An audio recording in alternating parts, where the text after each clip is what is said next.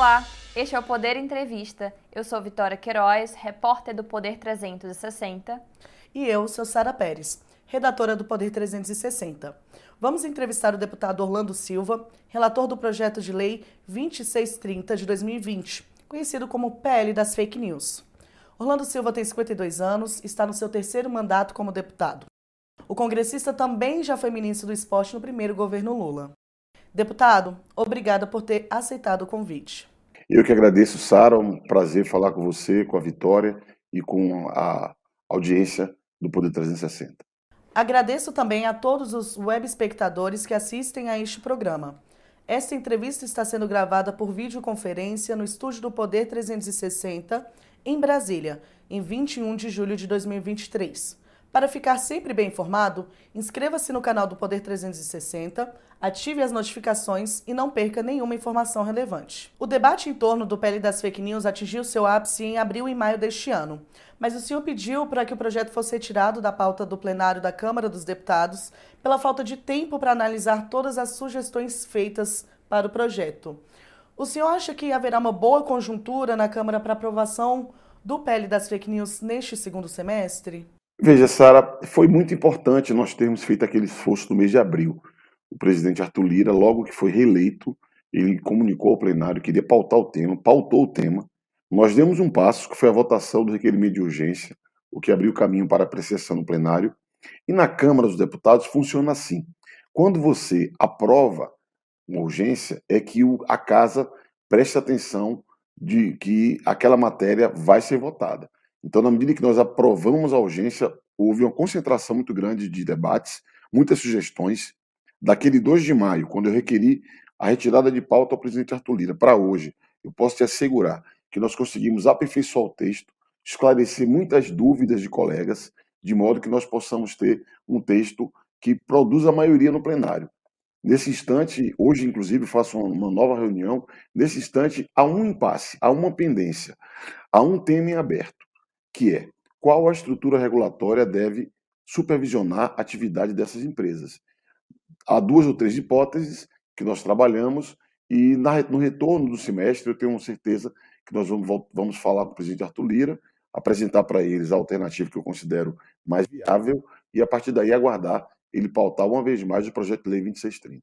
Como o senhor falou, durante esse período o senhor aperfeiçoou o texto e teve algumas mudanças. É, quais mudanças foram essas? E eu queria que o senhor também adiantasse um pouco é, quais são as propostas que o senhor vai levar para o presidente Arthur Lira é, em relação a esse órgão, esse órgão regulatório. Eu não tenho condições de apresentar para você, antes de publicar o parecer, quais são as mudanças que nós apresentaremos ao texto não seria adequado apresentar publicamente antes de que nós tivéssemos é, apresentado ao presidente Arthur Lira para que ele possa conhecer.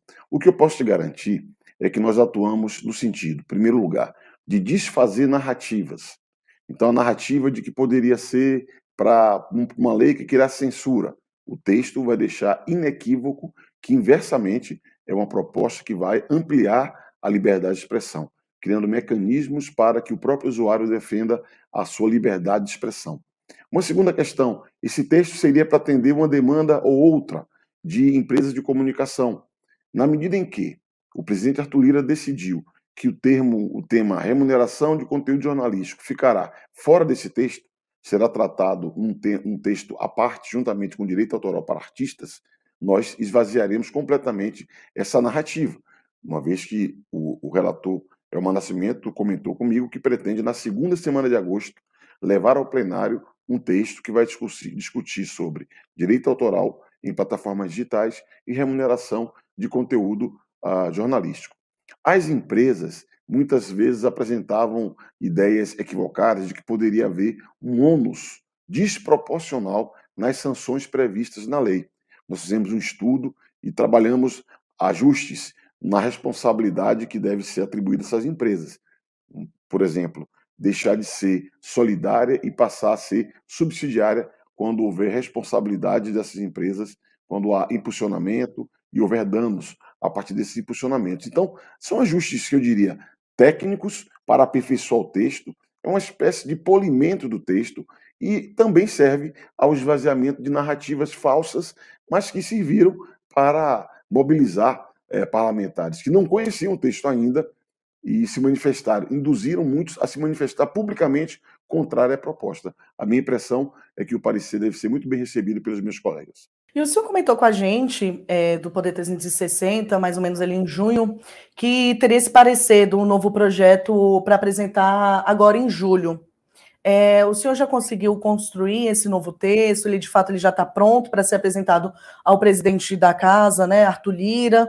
E também queria saber se o senhor poderia comentar um pouco mais sobre essa questão do que, que foram essas mudanças é, quanto à moderação de conteúdo, né, por parte das plataformas.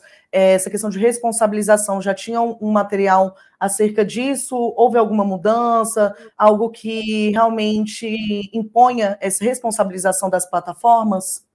O parecer está pronto. Eu aguardo apenas a volta do, da atividade da Câmara para que eu possa apresentar ao presidente Arthur Lira. O certo é que nós vamos ajustar a parte relativa à responsabilidade das empresas por danos causados por conteúdos é, publicados por terceiros quando houver impulsionamento. Aqui haverá um ajuste importante. É certo que há uma, toda uma preocupação com relação às contas de interesse público que havia também uma resistência muito grande na Câmara, e nós fazemos, faremos ajustes no que diz respeito às contas de interesse público, e na parte relativa à moderação de conteúdo, nós deixaremos mais explícito ainda que o usuário terá plena liberdade de expressão. Além do que, toda a preocupação que a Frente Parlamentar Evangélica tinha com relação a uma palavra aqui, outra palavra colar, essa preocupação foi dissipada, na medida em que nós discutimos, argumentamos o porquê de algumas dessas palavras estarem no texto e adaptamos o texto, alterando, suprimindo algumas delas. Portanto, o que foi feito foi um trabalho meticuloso de conversa com os colegas para que nós tenhamos um texto capaz de produzir maioria.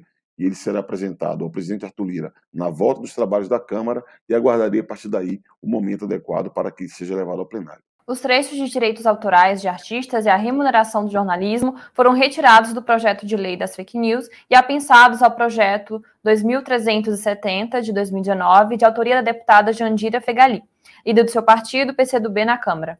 Por que o senhor decidiu tirar esses temas do projeto original? Esse foi o entendimento dos líderes. A maioria dos líderes considerou que era importante é, incorporar uma demanda justíssima dos artistas que procuram é, ter uma remuneração adequada em plataformas digitais. E aqui há algum grau de conexão com o debate que nós fazíamos acerca da remuneração de conteúdo jornalístico. Então, essas duas matérias, em comum acordo com praticamente todos os líderes, elas foram retiradas do projeto de lei 2630. A mim interessa porque, quanto menos temas controversos nós tivermos do projeto de lei, da chamada lei das fake news, Quanto menos controvérsia houver, maior a chance de produzir uma maioria no prazo mais breve. Então, eu apoiei imediatamente a hipótese de tratamento à parte dessas matérias, e como são temas correlatos, eu considerei adequado a indicação do presidente Arthur Lira de discuti-las em torno de um projeto que já tramitava na casa e que versa especificamente sobre direito autoral, aperfeiçoa a lei brasileiro de direito autoral. Esse projeto, ele está sob relatoria do deputado Elmar Nascimento, como o senhor já comentou aqui agora há pouco, né? E que altera a questão da lei de direitos autorais, né? É, considerando que o senhor contribuiu muito com essa questão da remuneração do jornalismo, também da remuneração é, de direitos autorais para o projeto do PL das Fake News, né? Foi retirado foi apensado esse projeto da Jandira. O senhor vai estar se reunindo com o Elmar Nascimento, é, ou já se reuniu mesmo para discutir, para colaborar com esse projeto? Já conversamos inúmeras vezes.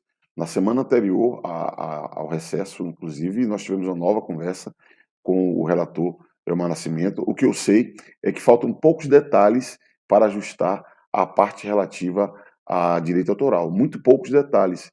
E a minha expectativa é que, de fato, se cumpra o 8 de agosto, que é a data desejada por ele para apreciação dessa matéria.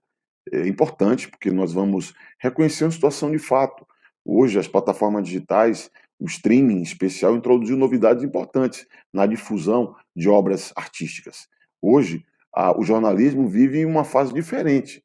Há uma concentração de publicidade digital em função da coleta e tratamento de dados pessoais que permite uma customização da publicidade digital. E isso beneficia, sobretudo, os aplicativos, as redes sociais, porque eles conseguem coletar muitas informações o tempo inteiro. Eu sempre digo que as redes sociais sabem hoje o que nós desejaremos amanhã, em função da coleta e do tratamento de dados pessoais. É isso que cria uma situação singular, que dá uma precisão absurda à, à publicidade digital, que acaba concentrando muitos recursos dos anúncios e, ao mesmo tempo, que esvazia as gerações, que esvazia os veículos de comunicação, se utilizam de conteúdos produzidos por essas empresas. Então, eu acredito que quando há a utilização de um conteúdo jornalístico, é justo que haja a devida remuneração, porque aquele trabalho ele custou, aquele trabalho teve um esforço intelectual, teve um, uma, uma pesquisa, uma apuração, uma checagem de fonte, a busca do contraditório. Então, eu acredito que valorizar o jornalismo profissional é, inclusive, defender a democracia no Brasil. É lugar comum dizer que não há democracia sem imprensa livre. E como haverá imprensa livre se não houver empresas sadias, se não houver jornalistas produzindo? Porque alguns falam, ah, não, mas hoje, nesse tempo, redes sociais, todo mundo está na internet, todo mundo fala. Todo mundo produz conteúdo, não produz jornalismo. E jornalismo é essencial para desenvolver a capacidade crítica da sociedade. Por isso que eu não tenho a menor dúvida de que esse é um tema central, assim como é central valorizar as obras artísticas que são difundidas em plataformas de streaming e nessas plataformas digitais. É uma outra forma de difusão dessas obras artísticas e é, é meritório que haja apoio a quem produz e valorização dos chamados direitos conexos, que é do intérprete, do músico. É muito importante que nós reconheçamos. Veja hoje, Hollywood vive uma das mais longas greves da sua história. Tem a ver com isso. Tem a ver com essa fase nova de produção artística e utilização nos meios digitais. Então, a votação do projeto de lei das fake news deve ficar só depois, então, da, da votação do projeto que altera a lei de direitos autorais. Eu suponho que seja adequado, porque não faria sentido nós retirarmos do texto do projeto de lei 2630 esses dois aspectos na expectativa de que vai ser votado a parte e nós votarmos sem considerar esses dois itens. Uma eventualidade de essa matéria não ser aprovada no dia 8 ou o impasse seguir, porque há outros temas sendo introduzidos no debate da negociação, eu resgataria a proposta anterior, que já havia consenso, tanto com artistas quanto com empresas de comunicação. Há uma controvérsia com as plataformas digitais, mas eu retornaria ao texto anterior. Mas a minha expectativa é votar anteriormente esse texto, que inclui remuneração de jornalismo e direito autoral em plataformas digitais. E a partir daí a gente pode voltar a examinar no plenário PL 2630. Agora, tudo isso depende da indicação feita pelo presidente Arthur Lira e fará a partir de oitivas, de conversas com os líderes. Há duas semanas atrás ele anunciou em Portugal que iria fazer, retomar a votação desse projeto, mas eu tenho certeza que ele vai cravar a data a partir da oitiva da conversa que ele deve fazer no retorno do recesso com os diversos líderes partidários. Continuando sobre a questão do, do projeto, né, do PL das fake news. É, um dos principais pontos que gerou discussão sobre o projeto de lei foi a falta de uma instituição que exerça o papel de fiscalização das big techs. O senhor disse que essa discussão estava aberta, né, para ter um novo parecer é, sobre a questão desse órgão fiscalizador. A gente tem alguma definição sobre esse tema? Ele ainda está sendo discutido? Como que está isso? Foi incluído nesse parecer que o senhor comentou agora há pouco, que já está pronto? Vai ser decidido com o presidente Arthur Lira e com líderes. Você sabe que há uma proposta na mesa, que a Agência Nacional de Telecomunicações, a Anatel, tenha esse papel. É uma agência que existe, tem carreira, tem estrutura, tem financiamento, é, regula telecomunicações e radiodifusão, temas de algum modo correlatos à matéria que nós tratamos dessa proposta de lei. Portanto, a Anatel é uma proposta que está na mesa. Há uma segunda proposta, que é uma proposta elaborada pela Comissão de Direito Digital da Ordem dos Advogados do Brasil, que é a ideia de criação de um Conselho de Política Digital, que seja uma espécie de órgão multissetorial, que envolve inclusive os três níveis de, de governo, os três níveis de poder, legislativo, judiciário e executivo, envolva a sociedade civil e que nós constituamos uma autarquia, um órgão enxuto, a partir de servidores estáveis já disponíveis para a administração. Então, seria criada uma autarquia com a função, a função de supervisionar a, a aplicação dessa lei e teríamos um conselho multissetorial com o legislativo, judiciário, poder executivo assentados ao lado da sociedade civil, da própria Anatel, da Autoridade Nacional de Proteção de Dados Pessoais. Esse é um segundo, é um segundo formato. A Anatel é uma hipótese, o, a, essa autarquia, essa nova é, instituição que, que vai ter é, papel executivo desse conselho multissetorial dos três poderes, sociedade civil, é uma segunda hipótese, e nós trabalhamos ainda, testamos algum outro caminho. É, a lógica está estruturada. Temos um conselho de política digital, isso seguramente haverá. É discutível a sua composição, e é isso que tem que ser ouvido os líderes para bater o martelo. E é necessário que haja uma espécie de estrutura executiva. Porque, veja, nós estabelecemos regras de transparência. As empresas terão obrigações de publicar vários relatórios. Quem lerá esse relatório? Esses relatórios? Alguém tem que ler. Então, esse órgão executivo terá essa finalidade. Há previsão de sanções administrativas para serem aplicadas. Quem aplicará? Há que se ter um órgão próprio para fazer isso. Alguns colegas falam, por que não deixa tudo a cargo da justiça? Porque, na minha impressão, a justiça tem que ser o limite do recurso para contestar a atividade de uma empresa como, como essas de redes sociais, serviços de mensagem e buscadores. Há que se ter um caminho administrativo há que se fazer advertência, há que se ter multas, antes de você judicializar é, e aplicar uma sanção mais pesada, mais dura. Por isso que ah, o, o, a arquitetura já está definida, que é um conselho multissetorial que, ser, que, que terá como suporte operacional uma, uma estrutura mais executiva. Agora, quem exatamente fará o quê e quem comporá esse conselho é o tema de decisão do presidente Arthur Lira com os líderes. Como o senhor falou, há diferentes caminhos que podem ser seguidos, né, pela Anatel, ou até a possibilidade de criar um órgão que seja vinculado ao Poder Executivo. Nesse caso, o senhor avalia que, se for ligado ao Poder Executivo, ele poderá sofrer interferências no seu funcionamento, no caso de mudanças de mandato, do novo presidente eleito, um novo governo eleito, com perspectivas é, diferentes do governo atual, do governo Lula? Eu acredito que qualquer estrutura executiva que tem um caráter de Estado, uma natureza de Estado, quanto mais estabilidade tiver, melhor. Então, o formato que as agências têm de mandato para os seus membros dá essa estabilidade. Eu admito que seja a Anatel. E a Anatel foi indicada a todos os seus membros pelo governo anterior. Mas eu aposto que ali há uma estrutura do Estado.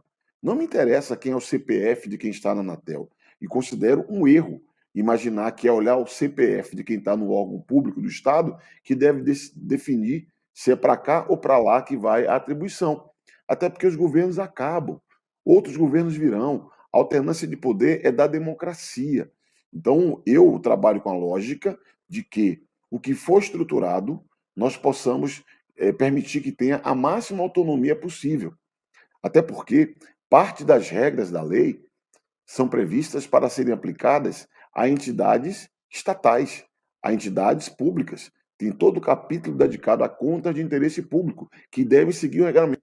Você não pode ter um responsável por fiscalizar se o poder público cumpre ou não cumpre aquela função, submetido à demissão a qualquer circunstância. Portanto, a minha ideia é que essa estrutura executiva tenha alguma blindagem, alguma estabilidade e que nós possamos dar uma natureza de Estado a essas funções. Deputado, só para ficar claro, é, essa estrutura, esse órgão que vai ser criado, vai ser, então, na sua opinião, deve ser é, ligada à Anatel? É, ou teria, não. além desse órgão não, ligado não, à Anatel? Nós temos dois cenários. Eu falei que o primeiro cenário é o cenário Anatel. No cenário Anatel, é a Anatel, Agência Nacional de Telecomunicações, que é responsável por regular telecomunicações e radiodifusão. Esse é o cenário A. O cenário B, que é da Comissão de Direito Digital da OAB, prevê a criação de uma comissão de, de um conselho de política digital e de uma estrutura executiva. Isso aqui que seria criado no cenário B, se não for a Anatel a responsável.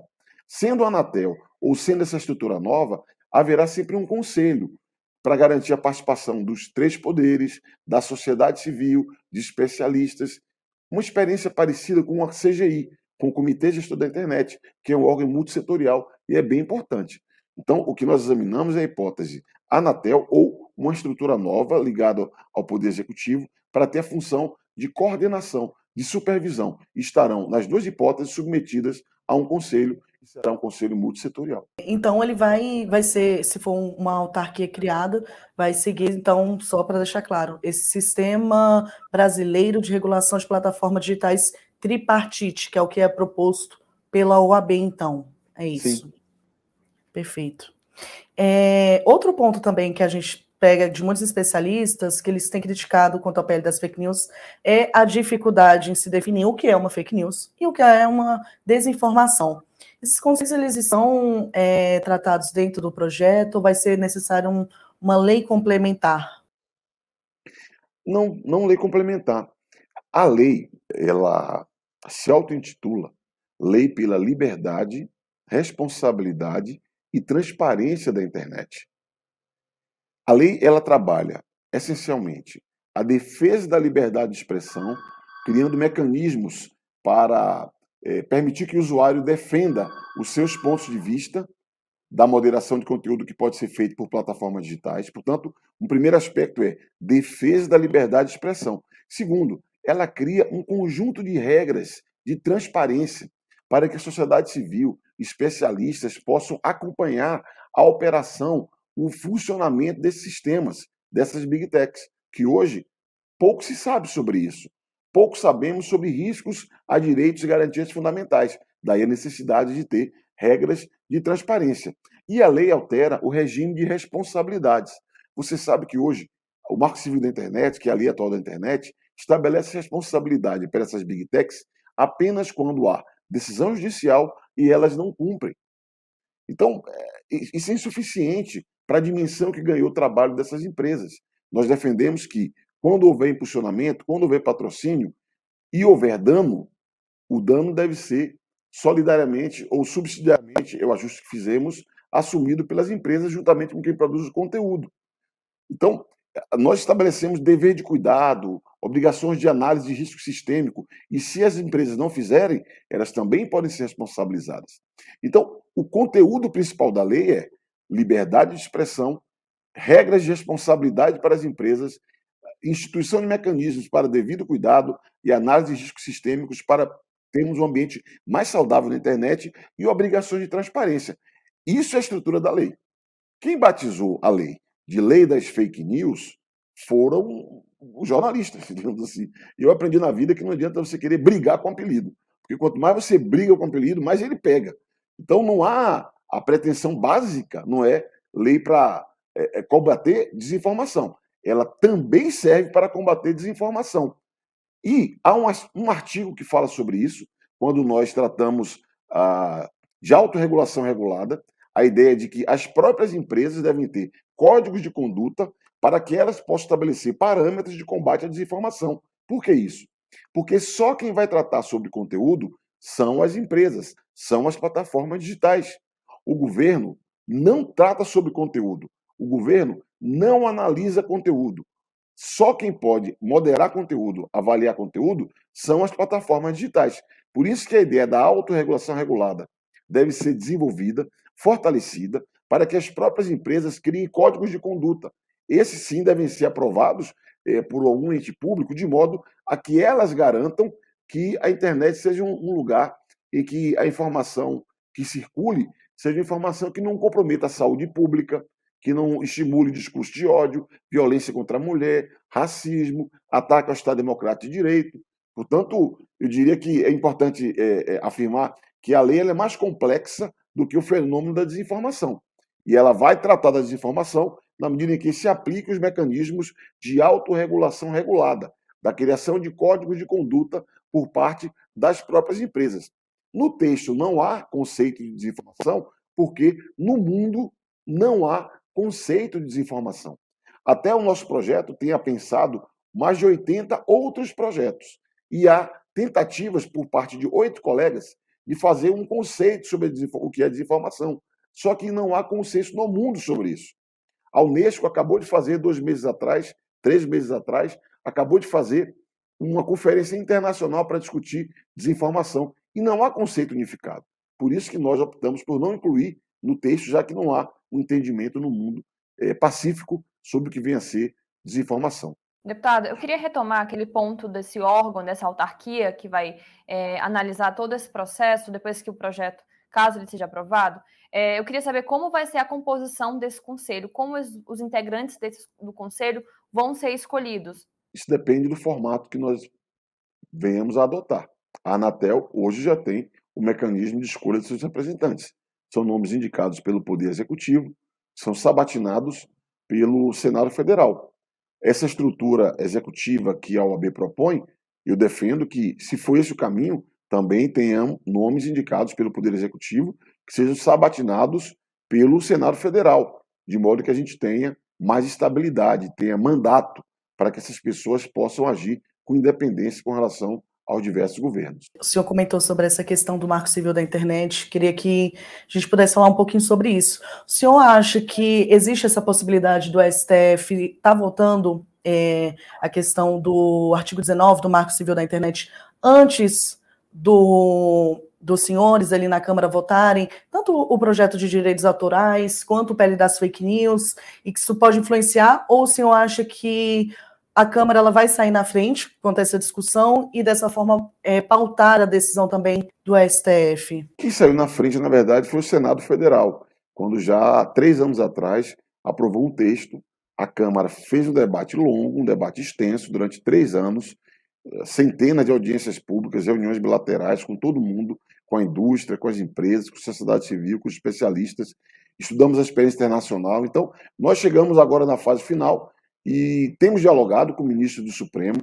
O Supremo Tribunal Federal acompanha com muito interesse, com muita preocupação, porque eles, eles sabem a importância que tem para a democracia. Nós temos é, a defesa da liberdade de expressão, regras de transparência, alteração no regime de responsabilidades, que é o objeto de duas ações que tramitam no Supremo Tribunal Federal. Eu próprio conversei com o ministro uh, Dias Toffoli, que é relator de uma dessas ações, explicando para ele as circunstâncias da, da, Câmara dos Deputados. Ele compreendeu perfeitamente. Eu conversei inúmeras vezes com o ministro Barroso, o ministro Gilmar, o ministro Alexandre, sempre atualizando eles sobre como está sendo feita a construção. Meu, minha impressão é que eles confiam que o parlamento vai tomar uma decisão de mérito, vai estabelecer regra, estabelecer lei, o que tornaria dispensável uma, uma interpretação conforme da Constituição por conta do Supremo Tribunal Federal. Evidentemente que tem queixas que podem ser julgadas, resolvidas eh, no ambiente judicial. Agora, isso é diferente de nós termos uma interpretação conforme estabelecer parâmetros mais largos sobre essa matéria. Meu palpite é que isso não acontecerá, que o Supremo confiará no Congresso Nacional. Meu palpite é que o Congresso Nacional votará essa matéria e a decisão judicial será inspirada nos termos da lei. Durante a discussão do PL das fake news, as plataformas digitais elas intensificaram suas campanhas contra a votação do projeto. O senhor considera que as propagandas influenciaram o adiamento da votação? Eu não tenho a menor dúvida, porque eles abusaram do poder econômico, abusaram do poder de mercado. Veja só, o Google tem 97% do mercado de buscas no Brasil. E o Google usou essa estrutura que alcança 97% das pessoas para mentir, para distorcer o debate. Logo abaixo da sua caixa aquela caixa que você coloca uma palavra-chave para fazer uma pesquisa, o Google mentiu, distorceu completamente o debate. Isso influenciou a formação da opinião pública. O Google pagou o Spotify, ferindo termos de uso do Spotify, para difundir inverdades. Aliás, é curioso, o Spotify, que no seu próprio termo de uso diz que não pode ter conteúdo político em seus anúncios, colocou um anúncio de conteúdo político, três dias depois pediu desculpas. Para não falar de jogo mais baixo ainda, que o Google fez alugando a opinião de algumas pessoas, e isso fica claro em acordos comerciais que foram feitos por quem atacou o projeto dias após a, a retirada do projeto de pauta. Então, foi um jogo muito sujo, feito pelas Big Techs, como eles têm feito no mundo. Agora, no Canadá, eles estão chantageando, porque o Congresso Nacional do Canadá aprovou uma lei que cria mecanismos para remunerar conteúdos jornalísticos. Na Austrália, eles também chantagearam, se retiraram do mercado, pararam de publicar conteúdo jornalístico, logo depois voltou atrás. Minha impressão é que o mercado brasileiro é muito importante para que eles abram mão. Por isso que se vale na Europa, tem que valer no Brasil. As regras aprovadas na Europa são inspiração para o projeto do Brasil. E se vale lá, por que não valer aqui? Eu tenho certeza que os esclarecimentos que tive a oportunidade de fazer com os meus colegas, eles foram muito importantes para que nós possamos conquistar mais apoio político. O Google contratou o ex-presidente Michel Temer para mediar as discussões do pé das fake news. Como está o diálogo com o ex-presidente? Nós tivemos uma conversa com o presidente Temer. Eu o conheço desde quando ele era deputado, depois vice-presidente da República, presidente da República. Então eu conheço e estivemos juntos, conversamos e foi uma, uma, uma, um ato de gentileza de minha parte de receber as sugestões, as observações do presidente e, e, e sigo conversando com o Google, inclusive. Não paramos, mesmo quando eles estavam na fase mais agressiva e mais baixa, nós continuamos conversando. Nas últimas três semanas recebi um, um, executivo importante deles que estava no Brasil, principal responsável por relacionamento com o governo. Tive a oportunidade de encontrar com dirigentes do Google na Inglaterra durante o seminário que eu participei na Universidade de Oxford. Então, a, a, a política é conversa o tempo inteiro. E eu tenho feito isso, procurado aproveitar sugestões, aproveitar propostas. De 2 de maio para cá, as empresas encaminharam sugestões, nós trabalhamos sugestões, aperfeiçoando o texto. Porque para nós não importa de onde vem a proposta. Se ela ajustar o texto, se ela aperfeiçoar a proposta, ela será bem recebida. Esse é o nosso procedimento e seguirá sendo assim. E o senhor comentou né, sobre essa questão da retomada das conversas com as big techs, é, inclusive com essa mediação aí do ex-presidente Michel Temer. É, elas trouxeram novas é, proposições à mesa, novos pedidos, elas estão é, aceitando essa questão dessa autorregulação, o que está sendo mudado nesse parecer que o senhor vai entregar em, agora, né, em agosto, ao presidente Arthur Lira? Nós vamos desenvolver o capítulo dedicado à autorregulação então, isso acaba estimulando e dando mais responsabilidade para eles, porque toda a parte relativa a conteúdo é deles a responsabilidade. Então, nós queremos ter parâmetros para que eles possam, de modo transparente, é, é, organizar a moderação de conteúdo com critérios objetivos e garantir o contraditório para os usuários. Aqui eles fizeram sugestões, assim como fizeram sugestões para aperfeiçoamento da notificação do usuário, quando houver uso malicioso das redes, fizeram sugestões para ajustar o regime de responsabilidades, fizeram sugestões para aperfeiçoar o protocolo de segurança. Várias sugestões foram colocadas na mesa, nós assumimos algumas, outras não. É parte da construção dialogar com todos. Assim como eu estive no Instituto de Estudos Avançados da Universidade de São Paulo para ouvir especialistas, recebi um manifesto preocupados com a, a, a sessão de dados para pesquisa acadêmica. Então, é o processo, é uma construção, uma matéria complexa, uma matéria difícil, mas que tem dado passos. De maio para cá, eu asseguro para vocês, nós demos passos adiante, inclusive é, incorporando sugestões das empresas que tanto atacaram o projeto, porque para nós o que importa é aperfeiçoar, é ter o melhor texto possível. Chega ao final esta edição do Poder Entrevista. Em nome do jornal digital Poder 360, eu agradeço o deputado por ter aceitado o convite. Eu que agradeço, Vitória, a você, a Sara, pelas perguntas, pela oportunidade de participar desse programa do Poder 360. Muito obrigado. Agradeço também a todos os web espectadores que assistiram a este programa. A entrevista foi gravada por videoconferência no estúdio do Poder 360 em Brasília, em 21 de julho de 2023. Para ficar sempre bem informado, inscreva-se no canal do Poder 360, ative as notificações e não perca nenhuma informação relevante. Muito obrigada e até a próxima!